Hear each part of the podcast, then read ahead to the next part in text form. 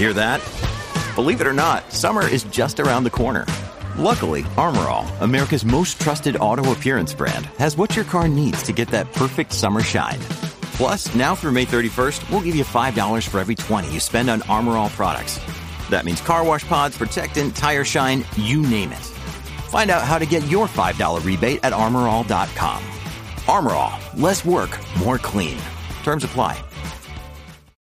When you need mealtime inspiration, it's worth shopping Kroger, where you'll find over 30,000 mouth-watering choices that excite your inner foodie. And no matter what tasty choice you make, you'll enjoy our everyday low prices, plus extra ways to save, like digital coupons worth over $600 each week. You can also save up to $1 off per gallon at the pump with fuel points. More savings and more inspiring flavors make shopping Kroger worth it every time. Kroger, fresh for everyone. Fuel restrictions apply. This episode is brought to you by Shopify. Whether you're selling a little or a lot, Shopify helps you do your thing, however you cha-ching. From the launch your online shop stage, all the way to the we just hit a million orders stage. No matter what stage you're in, Shopify's there to help you grow. Sign up for a $1 per month trial period at shopify.com slash special offer, all lowercase. That's shopify.com slash special offer. From sponsoring cultural events to partnering on community projects, creating youth programs to supporting first responders, at MidAmerican Energy, caring about our community goes beyond keeping the lights on. It's about being obsessively relentlessly at your service. Learn more at midamericanenergy.com slash social.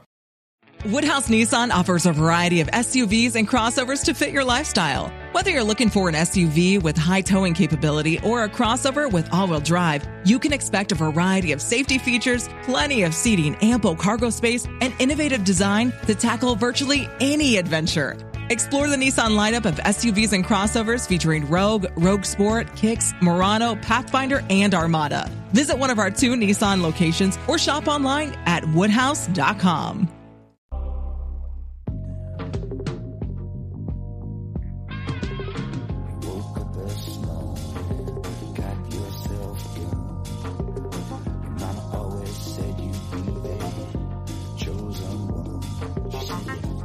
Estás escuchando Streaming, la agenda semanal de Fuera de Series. Desde que ya ha llegado el frío en otoño California, estás escuchando Streaming de Fuera de Series, el programa que semana a semana te trae todas las noticias, comentarios y curiosidades del mundo de las series de televisión. Yo soy CJ Navas y para hacer repaso de lo mejor y lo peor de los próximos siete días, los que van del 16 al 22 de septiembre del mundo de las series, me acompaña como siempre Álvaro Nieva. Álvaro, ¿cómo llevamos? ¿Ya, ya has sacado la mantita y estas cosas? Pues sí, muy triste por, por, el tema del frío, pero bueno, se compensa con buena ración de serie, que no nos da tiempo a ver todo lo que se está estrenando últimamente, pero bueno, Sex Education ya os digo que me tiene el corazoncito caliente, así que mira eso que nos llevamos. Se ha notado desde luego que vuelve a funcionar toda la maquinaria, especialmente americana, también aquí en España. Tenemos una barbaridad. Luego repasaremos con Marichola Zabal, como siempre, la agenda de estrenos y es apabullante y eso es solamente las cosas nuevas que llegan. Seguimos teniendo un montón de series que se estrenan semana a semana y, lo que está por venir. Esto es una verdadera locura. Tendremos, como siempre, un poquito más adelante en el programa el Power Rankings, con la serie más vista de todos vosotros. Tendremos esas dos nuevas secciones, comentando que contaremos con el creador de Ana Tramel, el juego, que se estrenaba esta pasada o esta misma semana en televisión española nos va a contar un poquito de cómo fue eh, Roberto Santiago, el creador de la serie, el, el mundo del juego y cómo fue la, idea del rodaje. Tendremos también esa sección de recomendaciones, además de las nuestras, con alguien importante. Tendremos un creador de series española al que le tenemos mucho cariño en esta casa. Y antes de todo eso, como siempre, empezamos con nuestra noticia, las críticas y el resto de las cosas, ¿no, Álvaro? Actualidad. Estas son las noticias y críticas más destacadas de la semana. Sí, pero CJ, déjame esta semana que sea yo el que, el que tome la voz cantante porque, bueno, te toca hoy darnos explicaciones tanto a mí como a los seguidores de fuera de serie. Que dicho así, parece que te voy a echar la bronca o que ha hecho algo malo, pero ni mucho menos. Me explico. Tenemos noticias muy buenas desde el Conecta Ficción. Pero antes de contar lo que tú nos tienes que contar sobre el Conecta Ficción, explícanos un poco pues, en qué consiste, para quien no lo sepa, el Conecta Ficción, que se cuenta, que se cuece ahí y todas esas cosas. Pues el Conecta Ficción es un evento eh, centrado en, en, ficción, en series. Es la, quinta edición esta que se celebraba en, Pamplona, en Navarra.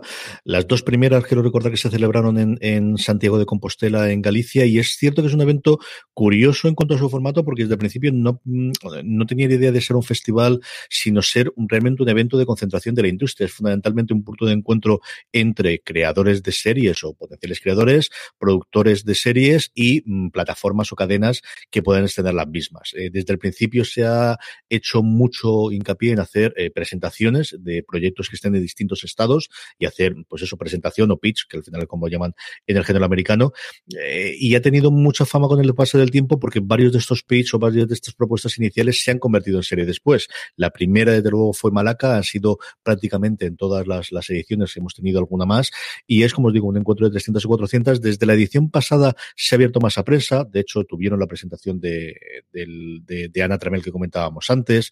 El año pasado también presentaron un par de series, no tanto como puede ser otros festivales, pero al final es un evento muy chulo de, de industria que se hace en Navarra, que siempre es una buena excusa para ir para allá. Y entonces, aquí teníamos la sorpresa, que además yo sabía, pero sabía muy poco y me fui enterando por las redes, porque CJ para esta cosa es muy reservado y va con pie de plomo hasta que las cosas van cuajando y se van solidificando. Ahora sí, cuéntanos lo más emocionante, ¿qué es esto de Agencia de Detectives Arrowgate? Que te lo tenía muy calladito. Pues Agencia de Detectives Harrogate es una ideica que, se me ocurrió a mí que desarrollé junto con Juan Galonce durante el confinamiento de hacer una serie familiar. Realmente es una propuesta de serie, de hacer una serie familiar eh, para el público infantil, pero que realmente se puede ver en familia, eso es como lo decimos nosotros, que gira alrededor de tres pequeñas investigadoras que descubren unos eh, antiguos cuadernos de su abuela fallecida y es que la abuela era muy, muy, muy seguidora de Agatha Christie y en sus ratos libres escribía eh, novelas de intriga y de, y de, y de investigación. Entonces, a partir de este encuentro y de una cosa que ocurrió, escuché a una de ellas cuando vuelven a, la casa del, del pueblo del abuelo, que es eh, que el abuelo quiere vender la casa porque no es, se la hace muy grande y no tiene dinero. Las tres niñas viven un verano de aventuras en el que eh, tratan de ayudar al abuelo encontrando un tesoro eh, escondido que narra la, la, propia abuela en esas mismas novelas y luego viviendo en cada uno de los episodios, al menos ese planteamiento, distintas aventuras en ese verano mágico. Como digo, al final era una idea pues de, varias ideas que teníamos de series que eran mucho más adultas, pero esta a mí surgió solo fundamentalmente en el confinamiento, ¿no? De, tener cosas que poder ver las crías, pero que puedas ver con ellas, ¿no? Que al final muchas de las cosas que ves con los niños o las ves tú o las ven ellos, pero no tienen ninguna gana de verla. Y tuvimos la suerte, es un proyecto que llevamos circulando de hace tiempo en, en eh, aquí sobre todo en la comunidad valenciana y hablando con Apunt y hablando con gente, lo presentamos al, al uno de los concursos que había de pitch allí, que era el, el del forma corta o de, de, de, tiempo de duración corta, que es el, que teníamos. Tuvimos la suerte de, de setenta y tantos ser uno de los cinco seleccionados y tuvimos más suerte todavía porque nos dieron el premio finalmente de, dentro del, de la categoría. Así que estamos muy, muy contentos. Estamos ahora viendo a ver qué posibilidades tiene el proyecto de salir adelante y de, de hacerlo y hablando, pues eso, aprovechando lo que tuvimos en Conecta Ficción, de hablar con productores, hablar con cadenas y hablar con distinta gente para verla y muy ilusionados porque al final, quieras que no, es un proyecto que le tenemos mucho cariño desde que lo desarrollamos y, y a ver qué ocurre con él. ¿no? Al final, una cosa es que, que, que tengas inicialmente el proyecto y que, que tengas los premios y otra cosa que se desarrolle, pero sí que tengo muy pinta, Loro. O sea, yo tengo mucha ilusión en que al menos puedas seguir los siguientes pasos y poder hacer alguna cosa con, con el proyecto. Sí, porque es cierto que, que, es difícil sacar adelante un proyecto, es difícil que, que, que pues eso, que pase de, de, la idea que uno tiene en la cabeza al papel y luego del papel a la pantalla ya hay un mundo, pero estáis dando muy buenos pasos y además tenéis un buen fichaje, que esto, esto sí que me sorprendió a mí, es que no nos cuenta nada para esta cosa. Uno de los, de los guionistas, pues ahora que además aquí en esta casa, ya sabéis, los que no escucháis fielmente, que le queremos mucho, un guionista que habéis fichado para el proyecto que se ha sumado. ¿Quién es? Cuéntanos. Pues tenemos en el proyecto a Borja González Santolaya y Ángel Agudo. Y al final son fundamentalmente amigos, aparte de, de dos absolutos genios del, del, medio. Aquellos oyentes que nos llevan más de 10 años oyendo fuera de serie recordarán a Borja que hace, pues esos 10 años hablaba de cómo estaba la situación de la industria española y lo teníamos cada 15 días o cada mes aproximadamente. Y cuando les contamos la idea, tuvieron también sumarse al proyecto. Ángel ha trabajado, de hecho, hasta ahora como coordinador de guion en Amares para siempre y ha hecho varias producciones, hizo El Punto Frío y ha hecho varias cositas recientemente en plataformas también. Y Borja, todos los conocéis evidentemente por Luimelia, aunque también estuvo previamente en Amares para siempre y a partir de ahí salió. Entonces, desde luego, una de las cosas que se busca desde luego en los pitches es el, ver qué equipo tienes creativo, más que los actores. Los actores al final siempre dependen mucho de las agendas y de cuándo quiere hacerlo y es lo que vas a meter.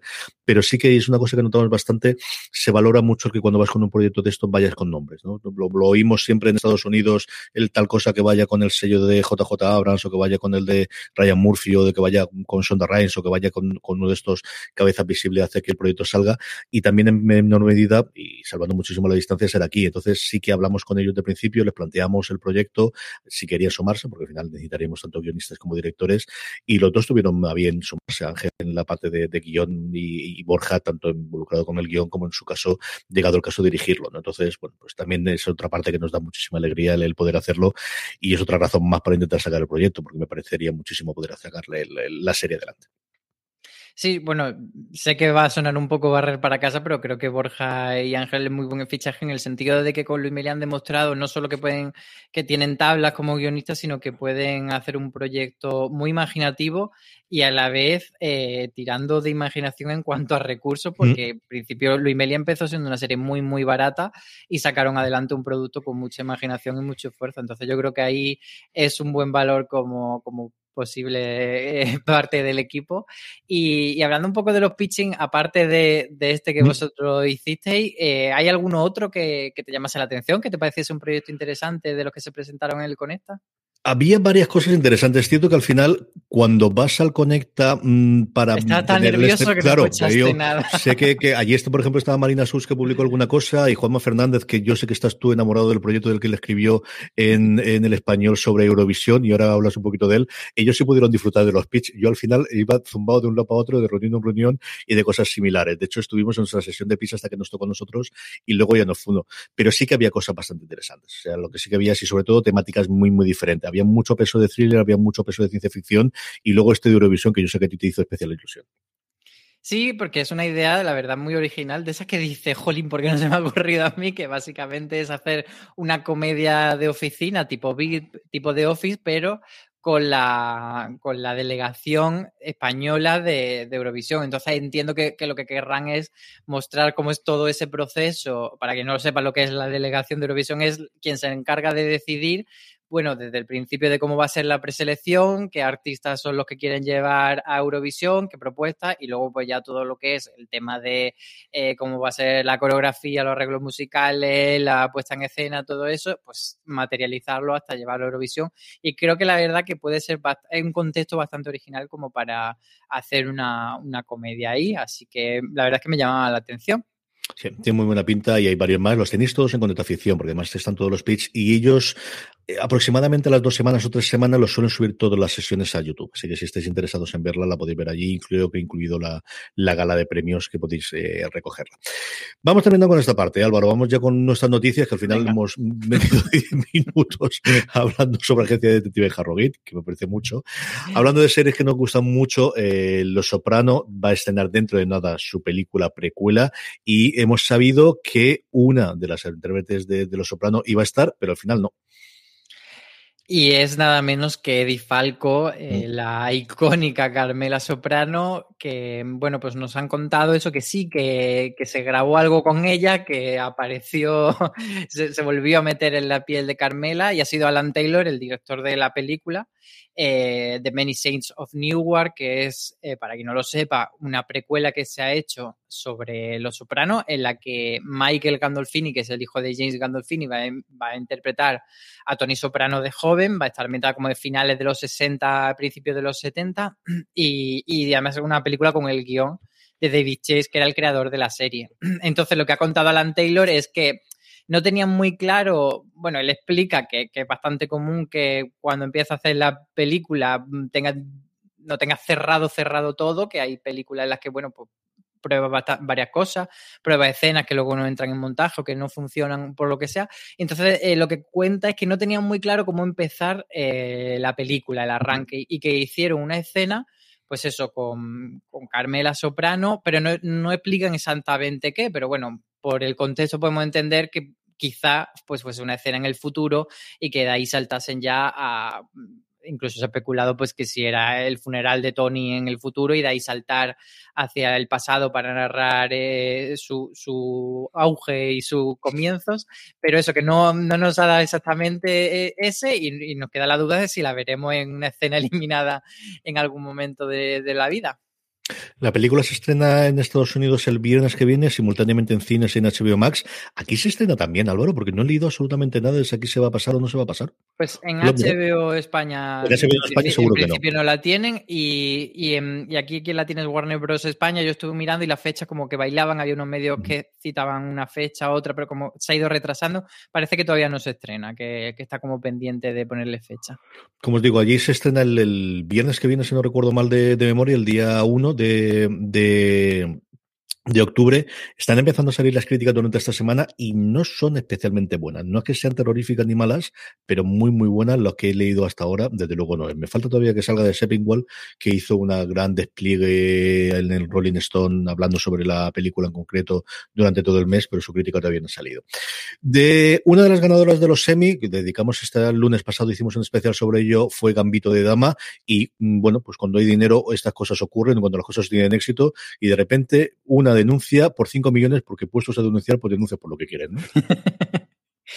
pues sí, ha sido una gran ajedrecista. Espero decir bien el nombre, no lo voy a decir. Spoiler, no lo voy a decir bien. Es Nona Gabrindashvili. Es una de las grandes ajedrecistas de la historia, considerada la primera mujer gran maestra ajedrez. Eh, y, y, pues eso, en, en Gambito de Damas hacía un comentario no muy bueno hacia ella, que, bueno, pues lo han considerado como un agravio y la han denunciado. El, literalmente lo que considera es que Netflix mintió descarada y, le, y deliberadamente para aumentar el drama. Él lo que dicen sobre ella y, bueno, pues han hecho esa, esa gran denuncia, que no sabemos si llegará a buen puerto o no, pero no es la única eh, noticia que nos llega sobre Gambito de Dama justo en esta semana de, de, los premios Emmy en la que salió vencedora, porque también, bueno, pues en ese momento de alfombra roja y de entrevistas con los periodistas, lo que confirmaron era que no va a haber ni precuela, ni secuela, ni continuación de Gambito de Dama, pero sí que tienen la intención el director, el guionista y la actriz de intentar hacer pues otra miniserie en la que puedan uh -huh. colaborar y reunir a todo el equipo y que sea como pues eso, una especie de no continuación, pero sí nuevo proyecto juntos. Desde luego, a día de hoy pueden hacer lo que quieran. Lo que no van a poder hacer algunas de las series que vamos a comentar ahora que ya están canceladas y otras renovadas porque ya empieza a moverse muchísimo el mercado, ¿verdad, Álvaro? Sí, aunque esta semana ha sido tranquilita en cuanto a renovaciones y cancelaciones, en el lado negativo tenemos dos series no especialmente populares. Una de ellas es The Outpost, esa serie de medio ciencia ficción mm. de la, del canal de CW, que aquí, si no me equivoco mal, la teníamos en Sci-Fi España y que termina tras su cuarta temporada. Y luego un estreno más o menos reciente de Netflix, que era Hit and Run, que ha tenido una única temporada y no va a continuar tampoco. Y luego en renovaciones, eh, sorprendentemente, Virgin River eh, se convierte en una de las series más longevas de Netflix actualmente, porque tras su tercera temporada eh, ha sido renovada por una temporada 4 y 5. Es, para quien no lo sepa, pues una serie, podemos calificarla como película de sobremesa de Antena 3 convertida en serie, ese espíritu de, pero no de, la, de las películas de sobremesa, bueno, más que de las de Antena 3, que suelen ser las de los crímenes y, y mi mujer me mata secretamente envenenándome, más de las de, de, televisión española que son como esa, ese lugar feliz y ese momento de medio comedia romántica, simpática, pero con ese espíritu muy de sobremesa. Entonces, Jim River va a llegar seguro hasta la temporada 5 y luego dos cositas de animación, eh, El asombroso mundo de Gumball, que era una serie mítica de Cartoon Network que ya había finalizado, pues HBO Max ha decidido revivirla y hacer más temporadas. Y luego Paramount Plus eh, ha renovado una segunda temporada, Ragrats. La nueva versión también. Gumball es una serie que, que, a mí siempre me ha fascinado la, la, la estética que tiene. Está muy chula, ya la he visto es alguna preciosa, vez. Es, es, una idea de pelota, pero está muy divertida. Y Hit and Run, yo la no me acordaba de ella, me la comentaron el, el fin de semana pasada en una compañera del, del departamento de la universidad y acaba en un cliffhanger por lo que me han comentado y por lo que lo he podido leer, interesante. Así que de un cabreo llevará para sumar a la lista Netflix de cancelaciones. Vamos a hacer una la actualidad y escuchamos, como siempre, la recomendación de la semana que nos trae alguien importante. En este caso, contamos Con Nacho López, el creador de la serie Perdida de Antena 3, que ahora se puede ver en Netflix, y que además próximamente veremos en Amazon otra serie de la que Nacho es guionista, que es Operación Marea Negra, sobre el narco submarino que fue capturado en 2019 en la costa de Galicia. Esto es lo que nos recomienda Nacho López.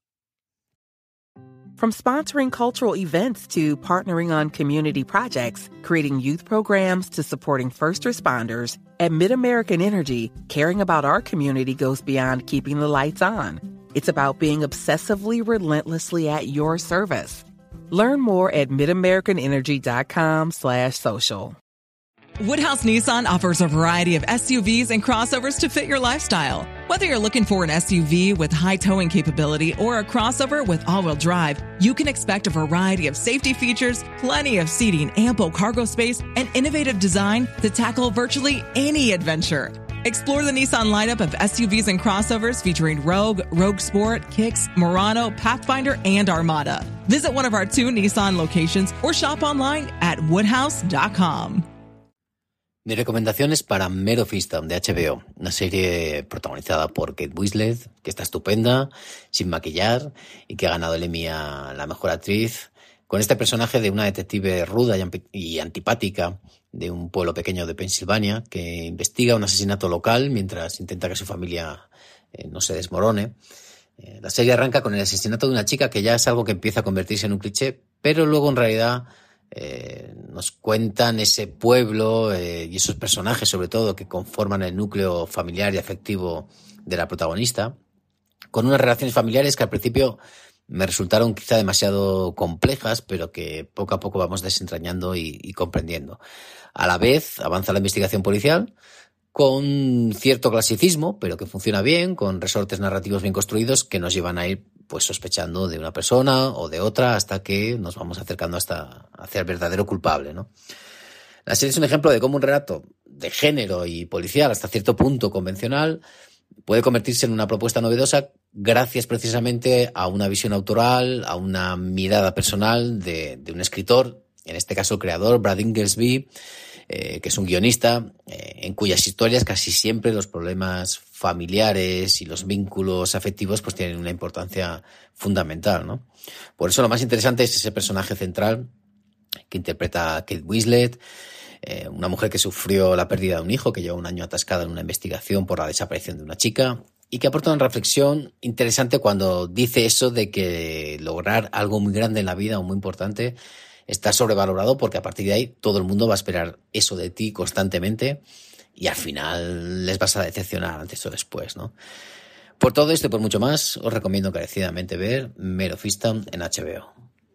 Seguimos con nuestro repaso y críticas, porque como os decía antes, hay un montón de estrenos y tenemos, por tanto, un montón de críticas en eh, fuera de series. La primera de ellas, American Horror Stories, con esa S final.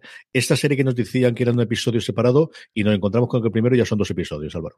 Sí, es como, eh, cómo empezar eh, poniéndote tu propia regla e incumplir la, primera de cambio. A mí la verdad es que me llamó bastante la atención esta forma de comenzar y y bueno, lo entiendo, pero no me parece la más valiente porque lo que hace eh, American Horror Story en estos dos episodios que hemos podido ver ya en Disney Plus es hacer una mini temporada de dos episodios volviendo a la casa de Murder House. Y la verdad es que está bien, eh, pero bueno, te deja un poco esa sensación de que pues es otra vuelta Mar de House, que ya habíamos vuelto en varias temporadas, volvimos en Apocalipsis, etcétera, y, ahora hay una nueva historia. A mí me parece suficientemente interesante y entretenida, pero no te cambia nada. Entonces, me deja esa sensación de a ver hacia dónde va el resto de la temporada. Sí, yo coincido contigo. A mí me gustó sin pasarme, cierto de Matt Bomer siempre que salga bien. La chiquita que hace de la hija de ellos dos, a mí me gusta parte de la trama que tiene. Hay un par de momentos con las amigas que a mí me sorprendió pero le quieren más. Yo, sí que quería más. La gente quería más también de Lucifer y parece que al final la gente le convenció bastante, ¿no? Nuestra fanática oficial de Lucifer es Marichu Lazábal y ha podido ver pues ya toda la, última temporada y está bastante contenta en el sentido de que le parece que han tenido el suficiente tiempo para mm, ponerle un lazo a la serie, para despedirse, para cerrar toda todas las tramas que había pendiente y, decirle adiós a todos los personajes colocándolo en determinados sitios. Y, pero también reflexiona una cosa que es bastante interesante de cómo la serie se ha convertido, eh, por un lado, en una serie mucho más coral que ese título de Lucifer que nos lleva a un único personaje y también cómo se ha ido alejando de ese espíritu, digamos, canalla que tenía al principio de Lucifer se va eh, a un prostíbulo a ver striptease y ese, eh, a beber mucho alcohol, etcétera, y como pues ha ido reconduciendo a una cosa como más casi de, de familia encontrada, etcétera. Y luego también apunta otra cosa, que es que se trata muy bien el, el, tema de Black Lives Matter en una subtrama, pero que, bueno, al final, como era una, una temporada que estaba todo encaminado a cerrar, pues tampoco ha tenido demasiado tiempo para lucirlo, pero que lo que han mostrado que estaba bastante bien. Sí, a mí Lorena, que también es la segunda fan después de Maricho de, de la serie Domingo de hecho debutaron con, con, ella en Placeres Culpables y a mí no me extrañaría que la retomasen ahora para hablar eh, recientemente, me ha dicho que le ha gustado mucho, que igual que, que la parte anterior no le me de matar, esta le ha gustado mucho. La que parece que no ha gustado especialmente a Beatriz Martínez es Los Protegidos el Regreso, yo creo que es el titular más cafre que ha hecho Beatriz desde que está con nosotros de crítica de alguna serie. ¿eh? Pues sí, nos cuenta que se queda un fanservice que no se desprende del aroma cutre.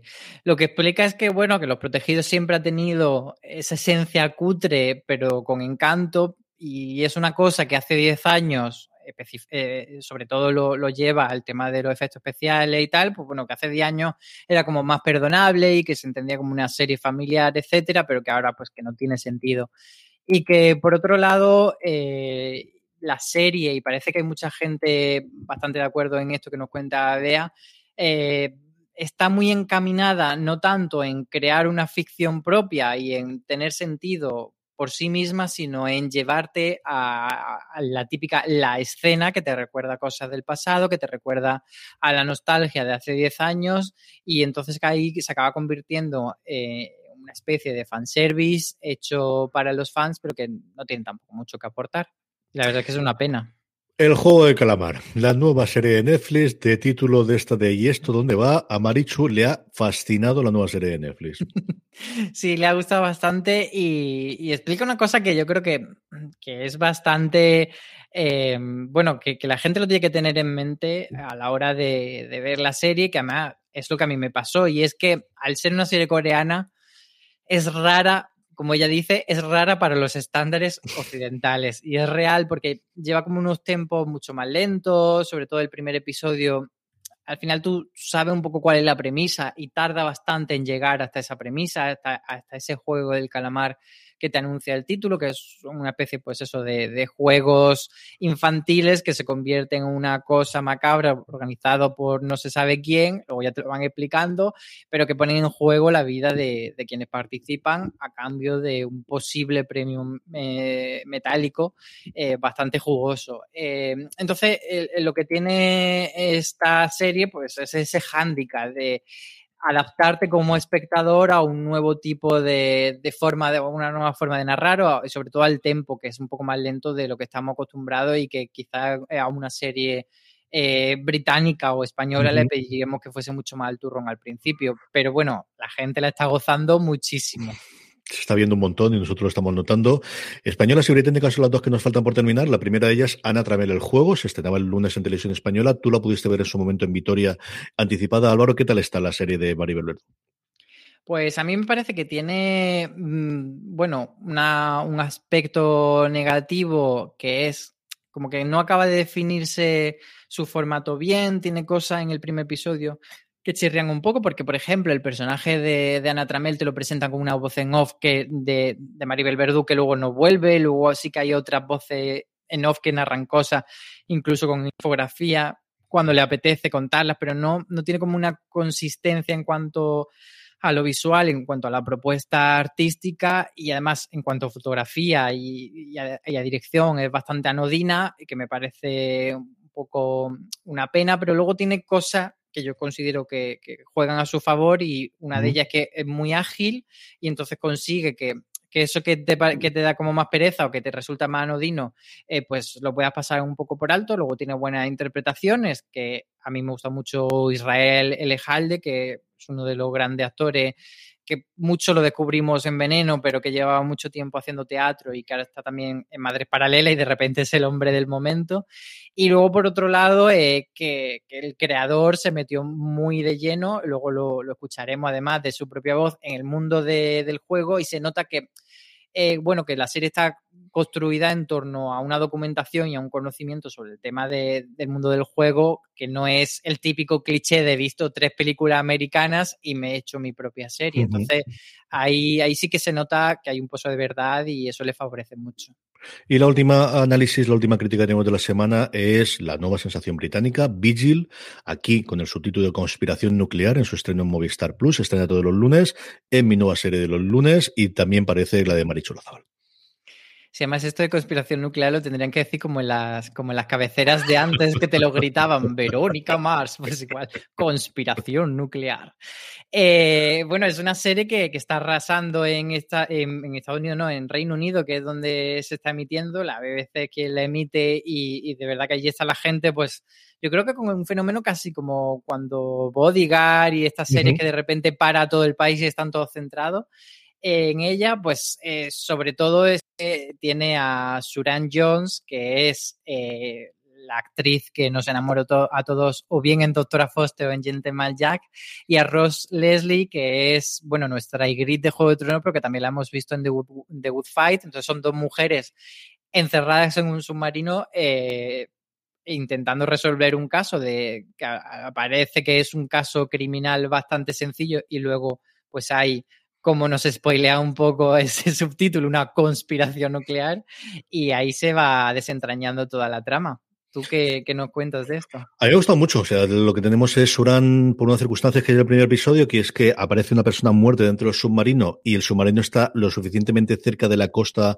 británica para que sea considerado un caso que tiene que investigar la policía, porque si estuviesen más metido en mar sería directamente cosas de, de la Armada eso es lo que nos venden y la meten a ella y Ross Leslie que se queda investigando en tierra. Entonces tiene el problema de que no se pueden comunicar entre sí porque el submarino es un submarino nuclear. Dentro de los cuatro, creo que hay cuatro lo que ellos comentan, que siempre está uno en patrulla y que no pueden comunicar porque en el momento que comunican dan el lugar. Sí pueden recibir comunicaciones porque eso no es problema, pero en el momento que, que dan o que emiten algo, eso daría su posición y eso quieren evitarlo a toda costa.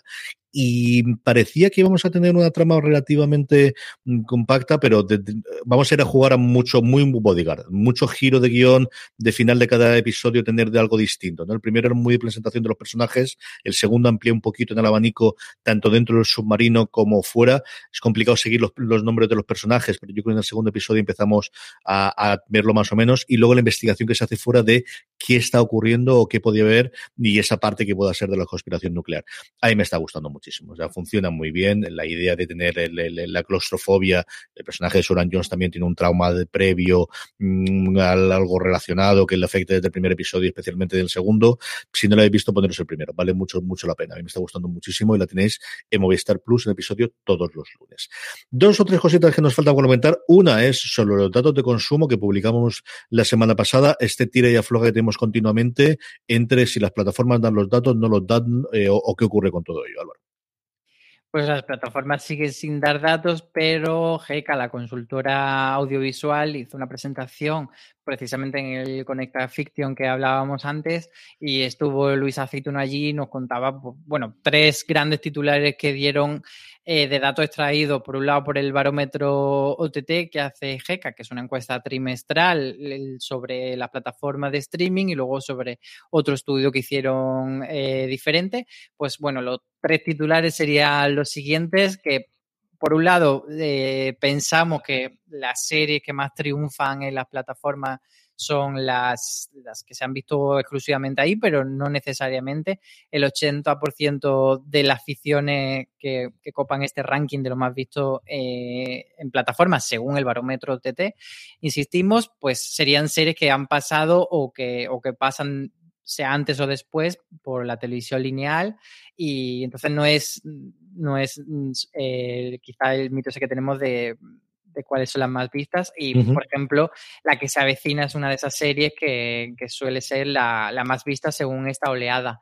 Eh, luego también nos cuentan que el, según, bueno, pues el 75,8% de los encuestados ven las series en versión doblada. Y entonces se desmonta quizá un poco el mito de que, de que todos las vemos en versión original con subtítulos. Y, y luego el tercer titular sería que las plataformas eh, respecto a, cuál es el volumen de, producción de, las plataformas. Y es que España es el país con mayor porcentaje de originales eh, de plataforma en relación a toda su producción nacional generada en un año. Es decir, en, el año 2000, eh, pues de todas las series españolas que se hicieron, un 76% de las españolas eran destinadas para las plataformas, que es un número muy, muy alto por ejemplo, en Estados Unidos sería del 57% y en Reino Unido había muy pocas. Solo 8 de las 87 series que se hicieron en el año 2000 eran exclusivamente para plataformas. Aquí se ha notado muchísimo todo el tema de, Mediaset, la, la, incorporación de las series eh, internacionales, especialmente turcas de Antena 3 y que Televisión Española al final pues tiene lo hueco que tiene, es que no hay más y las cadenas de pago han ido produciendo poquito a poco, pero, pero se ha acabado y ya estamos viendo cómo TNT, la producción se está yendo a HBO Max y exactamente igual, el futuro clarísimamente es de las plataformas. Hablando de plataformas, antes lo comentábamos Álvaro, como Netflix se lo carga todo eh, a la segunda o la tercera temporada y tú haces un artículo reivindicando el que a las series hay que darle un poquito más de vida y si no, que vean Sex Education. Sí, eh, me estaba gustando muchísimo la tercera temporada de Sex Education, que además estoy intentando dosificármela lo más posible porque la estoy eh, disfrutando muchísimo. Y entonces, pues quería hablar de, este tema, de, darme cuenta viendo esta temporada cómo personajes y, tramas que se quedaban esbozadas en temporadas anteriores de repente tienen mucho espacio. Voy a hablar, por supuesto, sin spoiler, pero para quien, quien sepa, pues Adam o Michael son ejemplos, o Ruby, de personajes que eran prácticamente fondo o que eran un cliché o que tenían como una función muy concreta en, la trama de ser el malo o de ser la, chica mala, la chica superficial y de repente la serie lo coge y les va dando una dimensión nueva. Y también eh, con trama, eh, pues hay una trama relacionada a alguna agresión sexual en la segunda temporada que se cierra de una forma muy bonita, pero también como muy simple. Y entonces en la tercera temporada dicen, vale, vamos a desarrollar cómo esto en realidad tiene un proceso mucho más largo y es una cosa que, es con la que hay que trabajar a largo plazo. Entonces me parece que esta tercera temporada demuestra que hay muchas series de Netflix que si le hubiesen dado margen para crecer, se habrían convertido en grande obra y se quedaron pues ahí en, en la estacada. Ya sabéis que yo siempre reivindico de día a día, pero mm, quizá hablaría incluso más de Todo es una mierda, que es una serie que tuvo una temporada 1 que no era la bomba, pero era bastante decente y creo que en la segunda temporada habría funcionado muy bien. O Tuca y Bertie, esa serie de animación mm. que no le dieron tiempo a crecer, por ejemplo. Eh, sí, que luego rescataron en, Estados Unidos y falta por estrenar la segunda temporada. Un par de cositas para terminar el bloque. La primera noticia triste. Todas las semanas tenemos desgraciadamente fallecimientos y uno inesperado. De nuevo, Willy Garson, el conocidísimo como Stanford Platch en Sexo en Nueva York, nos ha dejado, nos ha dejado víctima del cáncer con 57 años y dentro de lo que sabemos es que estaba rodando la, secuela de la serie, del I Just Like That, hasta hace apenas unos días. Eh, sí, HBO Max por ahora no ha confirmado, mm, no ha entrado a dar detalles de si había ya grabado escenas, qué va a pasar con la serie, etcétera. Se queda un poco ahí la duda porque la serie sí que está ya mm, medianamente en proceso. De hecho, Hace unos días HBO más sacó una promo en la que vimos imágenes de muy breves, pero la vimos de esta continuación de Sexo en Nueva York. Y nada, pues hay que decir adiós a, este actor que además de Sexo en Nueva York, pues le hemos visto además con, personajes recurrentes pues en Hawaii Five-O o en, también en El ladrón de guante blanco, en. White Collar, tuvo también un personaje recurrente. Y pues nada, es una pena tener que despedirle. Y por último, un poquito de follow-up y de continuación, y es que eh, eh, hablábamos hace un par de semanas de la serie sobre La Palma que estaba en proyecto, de que contabas en proyecto. A mí, después Javier Suárez, el comandante de aquí, me dijo, Carlos, que las cosas no están nada sencillas, nada por aquí, que estamos a nivel nacional no está saliendo, pero aquí están diciendo que hay un montón de terremotos. Madre mía, lo que cambia dos semanas en La Palma, ¿eh, Álvaro? Sí, y además es una situación que no se sabe cuánto va a durar, si, si va a ser una cuestión de semanas o de meses. Y, y ahí sigue, estamos todos muy atentos a, a, esto, pero es verdad, como tú dices, que, que, es curioso que lo comentábamos hace poco cuando hablábamos del festival Series Manía, había un proyecto de serie que se llamaba precisamente La Palma y que, y que su detonante de la trama era una erupción en, en La Palma. Entonces no sabemos si de repente esta noticia va a revalorizar este proyecto y se van a, inter a interesar la plataforma para que cuando se calme la situación de La Palma poder entrar a producir o, todo lo contrario, de repente van a considerar que no es nada apropiado y, y va a morir. Pero bueno, estas cosas que pasan respecto a la ficción y la realidad. Desde luego que sí, desde luego, y un abrazo muy fuerte a todos los oyentes que tengamos en La Palma y alrededores en las Canarias, y, y muchísimo ánimo con todo lo que está pasando, que madre mía, las imágenes que estamos viendo. Vodafone Televisión recomienda. Vamos ahora con la sección Vodafone Televisión, el momento en que repasamos cuáles son los títulos de esta semana que nos van a robar el corazón. Te recordamos que en con Vodafone Televisión puedes acceder a los contenidos de HBO España, de Disney Plus y de Amazon Prime, posicionándose como el mayor agregador de cine y series de España. Esta semana os recomendamos el regreso de Doom Patrol en HBO España con su tercera temporada que da mucho de qué hablar. Los fans de DC no van a poder dejar escapar esta entrega de la patrulla, donde volverá a haber escena con mucha adrenalina y alguna que otra risa, no con muchísimas risas que tiene un humor negro maravilloso de un patrón. Y luego, para los amantes del deporte, Amazon Prime no solo tiene ficción, sino también series documentales. Y es que la semana pasada trajo Rafael Nadal o Rafa Nadal Academy, una docuserie de cuatro, eh, cuatro episodios que además está reforzada por un podcast de ocho, donde se presenta la metodología de entrenamiento de la Academia del Deportista. Además de estas cosas, ¿qué más me dejó Álvaro? Pues Disney Plus estrena esta semana The Great North, que es una sitcom de animación adulta que ya ha sido además renovada por una tercera temporada y que narra la vida de la familia Tobin en Alaska. Está creada por tres guionistas y dos de ellas vienen de Bob's Burger y la otra de Historias Corrientes, uh -huh. así que eso me parece a mí una buena garantía. Es comedia y animación, que es una pareja que ya sabemos que puede funcionar muy bien, así que estaremos atentos a ver qué, qué pinta tiene. En Vodafone Televisión encontraréis estas series y mucho más, además de HBO España, Disney Plus y Amazon Prime.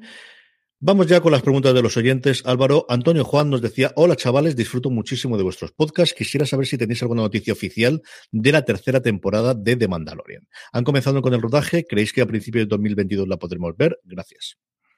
Pues a principio de 2022 tiene pinta de que no. Eh, parecía que iba a venir antes de Mandalorian, pero lo último que sabemos es que dijeron que no iban a comenzar a rodar hasta que Pedro Pascal estuviese liberado de su otro compromiso laboral, que es The Last of Us, la uh -huh. serie de HBO que adapta, adapta, el videojuego famoso. Entonces, eh, siguen rodando todavía The Last of Us, así que parece que todavía no empiezan a rodar de Mandalorian. Paciencia, entonces. Un poquito, un poquito de tranquilidad, aunque sabiendo que después habría de, de las escenas de Pedro Pascal no estaba allí, que tenía el doble, igual puede adelantar alguna cosa. Sí, lo que, lo que sí que tenemos que en mente también es que, aparte, bueno, de Star Wars Vision, que llega justo esta semana, mm. hay más cosas de universo Star Wars y entre ellas una es el libro de Boba Fett, que, que tampoco se sabe exactamente en qué punto de producción está, pero que podemos esperar que llegue antes que de Mandalorian. Sí, la que dijeron, desde luego, la que anunciaron que se antes o que llegaría antes sería esta eh, serie alrededor de, de, Boba Fett. María Galindo nos preguntaba, ¿creéis que está siendo un año flojo para las series españolas en comparación con el año pasado? Eh, yo creo que sí, sobre todo porque pesa mucho que el año pasado Quizá, quizá, tuvimos un año bastante normal si, de, si, si, no tuviésemos en cuenta que acabó con ese petardazo final. Quiero decir, acabó tan en alto con sí. ese trío, además que coincidió en el tiempo, de Patria, Antidisturbios y Veneno, que nos quedó la sensación de que fue como casi el mejor año de la serie española y como una cosa inédita. Entonces, este año eh, sí que es cierto que hemos visto series más normales, mmm, algunas malas, otras buenas, otras regulinchis, pero creo que quizá, eh, sobre todo este año está lastrado porque tanto Movistar como Netflix no han sacado ninguna serie que nos haya vuelto locos. Creo que quizá eh, lo más destacable sería Reyes de la Noche. Hierro por parte de Movistar y Netflix ha estado ahí, pues quizá El Inocente sea como lo más destacado, pero tampoco ha sido una cosa que haya vuelto loco a nadie. Entonces, bueno, creo que es un año bastante normalito en cuanto a afición española, pero no se sabe si vendrá algo que remonte próximamente. Yo iría esa parte de Álvaro, al final, hombre, porque la Casa de Papel ya lo damos por sentado y sabemos el éxito que tiene internacional, ¿no? Y ya lo damos mm, por finiquitado con cinco temporadas.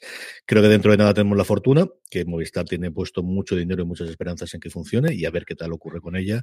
Y el resto de series que hay, sobre todo con el lanzamiento de HBO Max. Ahí tenemos todo lo otro. Mm, no sé qué tal podrá funcionar la serie de, de, Abril Zamora.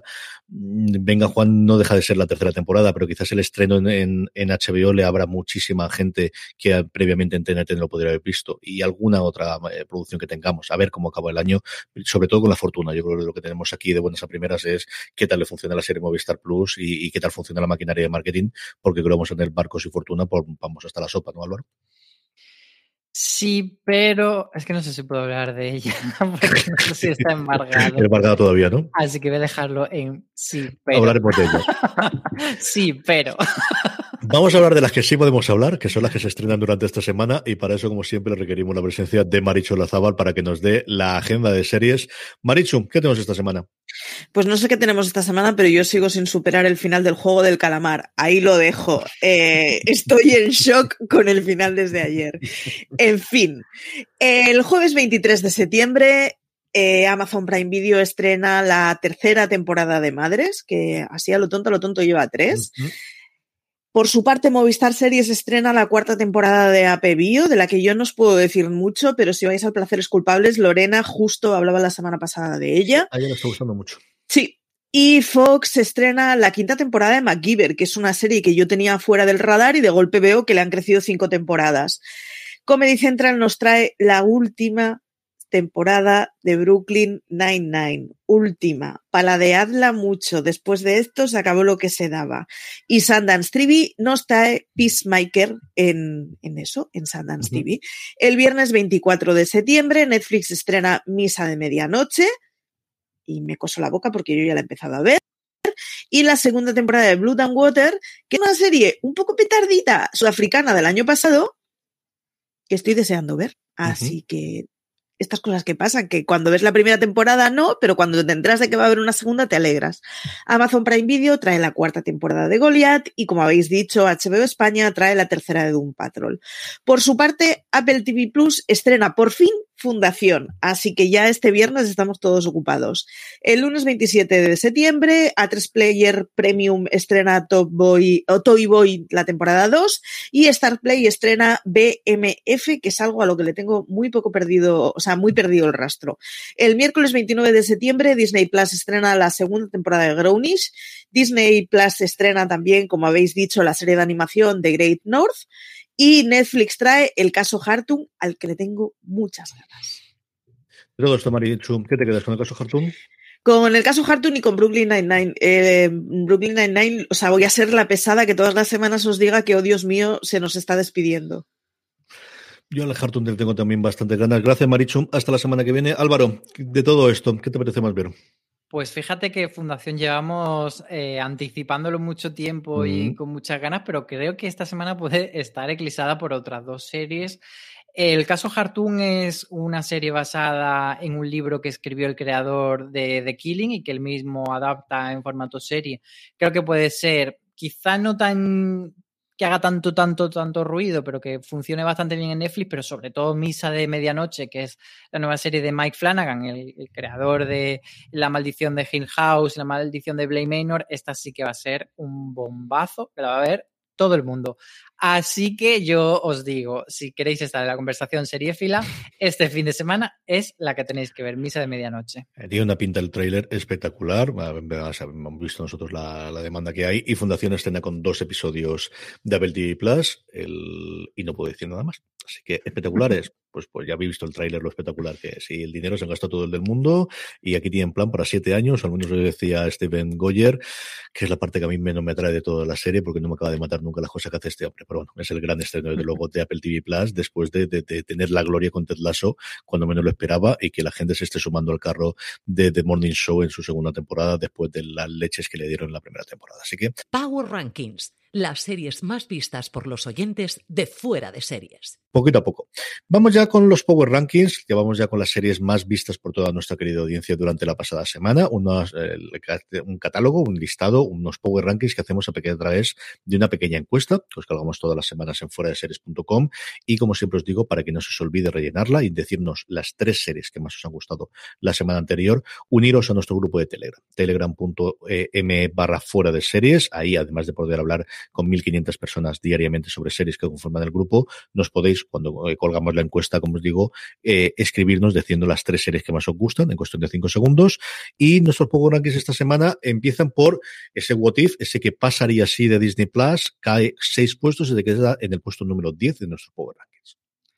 Entra tímidamente al puesto número 9 El juego del calamar, esa serie de Netflix coreana de la que se está hablando mucho y yo creo, puedo, puedo ver que va a ir subiendo la semana que viene. Sí, yo coincido contigo. Dos son los que se deja condena, la serie Movistar Plus, estaba la semana pasada en el 6 y cae hasta el puesto número 8 de nuestros Power Rankings. El gran bombazo de la Casa de Papel se queda esta semana en el puesto número 7. ¿Por qué? Pues porque la temporada eran solo cinco episodios, era muy cortita, la gente ya la ha visto y se va retirando. Entonces pierde seis posiciones, nada menos. Cuatro son los que suben la serie de la que hablábamos previamente, la serie del submarino, Vigil, Conspiración Nuclear, la serie de Movistar Plus, que coloco en cuantas series esta semana dentro de nuestro Power Rankings. Sube cuatro puestos y se queda en el puesto número seis. Sí, además ha habido mucho movimiento de series que suben y bajan esta semana en el Power Ranking. Le pasa, por ejemplo, a lo que hacemos en las sombras, esa comedia vampírica de HB España, que, bueno, pues esta semana pierde dos puntos, dos posiciones, mejor dicho. Entrada fortísima al puesto número 4 de Sex Education. En otra semana lo normal es que fuese la entrada más fuerte, pero hay una por encima. Tercera temporada, como decía Álvaro antes, tenéis el comentario suyo en fuera de series.com. Sex Education en Netflix en el puesto número 4 de los Power Rankings.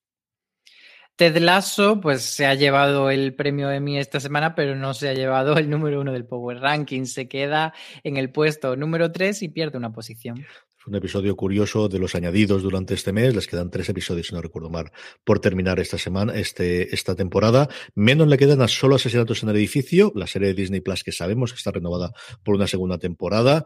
Eh, uno de mis placeres absolutos y actuales. Me encanta esta serie, me divierto muchísimo con él. Con ella, cinco puestos sube hasta quedarse en el 2 de nuestro Power Rankings, solo asesinatos en el edificio.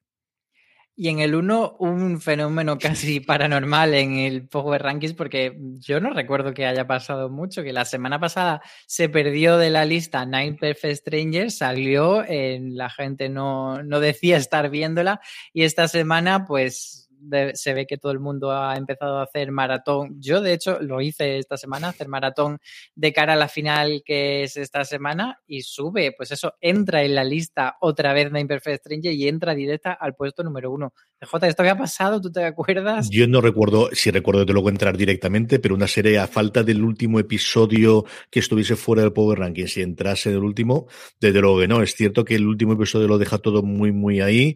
A ver cuánta resolución hay. Yo es una serie que estoy viendo y que sigo viendo y que veo el día que se estrena, aunque todavía sigo sin saber si me está gustando o no. Y lo comentamos desde el principio cuando, cuando hablamos de la serie pero es cierto que sí que está teniendo cierto nombre y bueno, pues ahí tenemos el reflejo de que en el Power Rankings le han colocado directamente al primer puesto, cosa que desde luego no había ocurrido jamás una serie que ya estuviese en emisión, si de la noche a la mañana o entrar una nueva directamente al puesto número uno, lo tuvimos con todas las series en su momento con The Mandalorian, recuerdo de, de, pasada y también con las series de Marvel en su momento, pero desde luego no esto de desaparecer y para el último episodio resurgir directamente al puesto número uno, no, no lo recuerdo.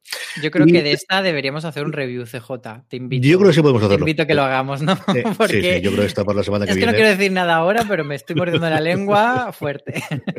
Yo creo que sí que tengo que hacer para la semana que viene y publicarlo, porque es vaya locura, vaya ida de pelota absoluta de serie. Os vamos a decir adiós, como siempre, con eh, una entrevista, con la entrevista que le hacíamos a Roberto Santiago, el creador de la serie Ana Travel del juego, quien nos cuenta cómo se introdujo en primera persona en el mundo del juego, de las tiendas de cartas y de los casinos para documentarse para su ficción. Álvaro Nieva, hasta la semana que viene. Muchos besos a todos. A todos vosotros os dejamos con las palabras de Roberto Santiago. Como siempre os digo, recordad, tened muchísimo cuidado y fuera. Ana Tramel, el juego, es una serie de ficción, y esto es importante dejarlo claro, es ficción. Eh, pero al mismo tiempo, todo lo que se cuenta en ella sobre el mundo del juego está basado directamente en hechos reales.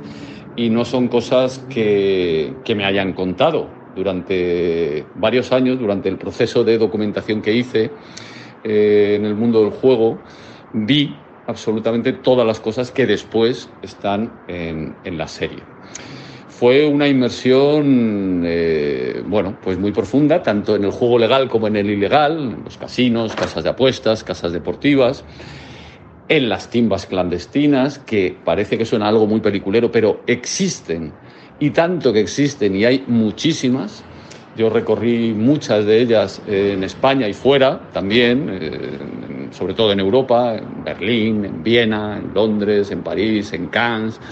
Eh, bueno, también eh, en el norte de Marruecos, en, en Tánger, en Marrakech, en muchos sitios, en muchos sitios, en Malta, en muchos sitios, y, y el nexo común es el mismo, que lo que hay en el mundo del juego no es eso que nos han vendido muchas veces en el cine o en la televisión, ese glamour, sino que lo que hay es ruina, ruina moral, ruina económica, miseria, y, eso es lo que cuenta la serie, que el mundo del juego eh, se nutre de gente que tiene una enfermedad, que es la ludopatía, y que es una enfermedad que ha ido en aumento, enfermedad reconocida por la Organización Mundial de la Salud, que ha ido en aumento en los últimos, en los últimos años, también por el auge de, del online, del juego online.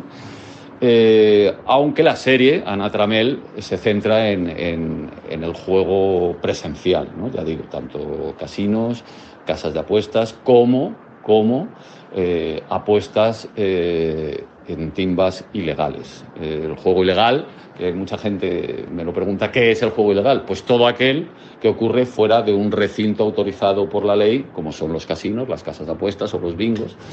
Todo ese juego es juego absolutamente ilegal y hay muchísimo.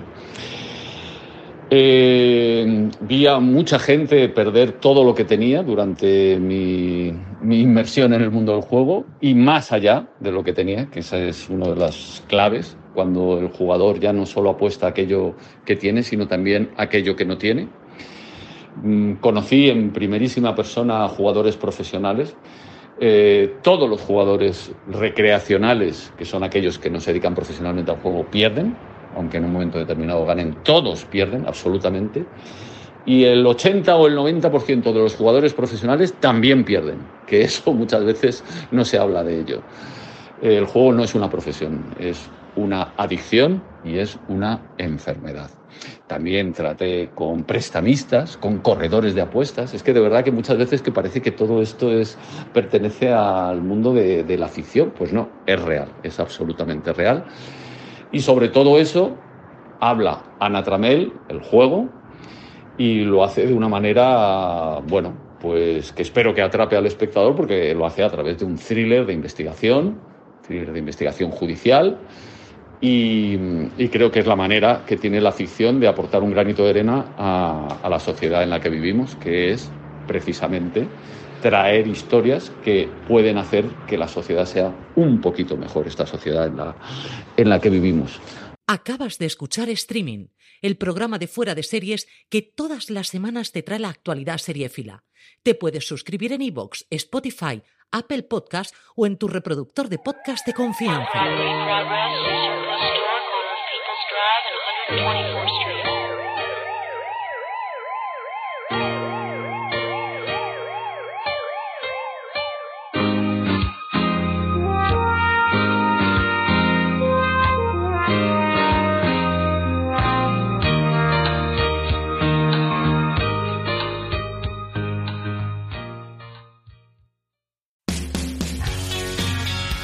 BP vuelve a tener grandes noticias para todos los conductores. Cuando vayas a repostar tendrás un ahorro de hasta 40 céntimos por litro en Península y Baleares y 35 céntimos por litro en Islas Canarias, incluyendo la bonificación del gobierno.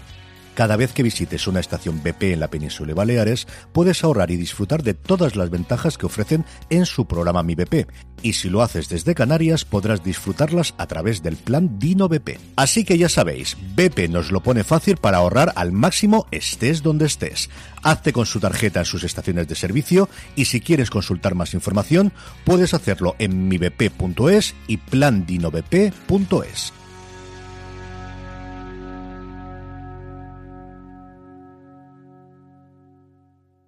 This holiday, whether you're making a Baker's Simple Truth turkey for 40 or a Murray's Baked Brie for 2, Baker's has fast, fresh delivery and free pickup, so you can make holiday meals that bring you all together to create memories that last. Baker's, fresh for everyone. Free pickup on orders of $35 or more. Restrictions may apply.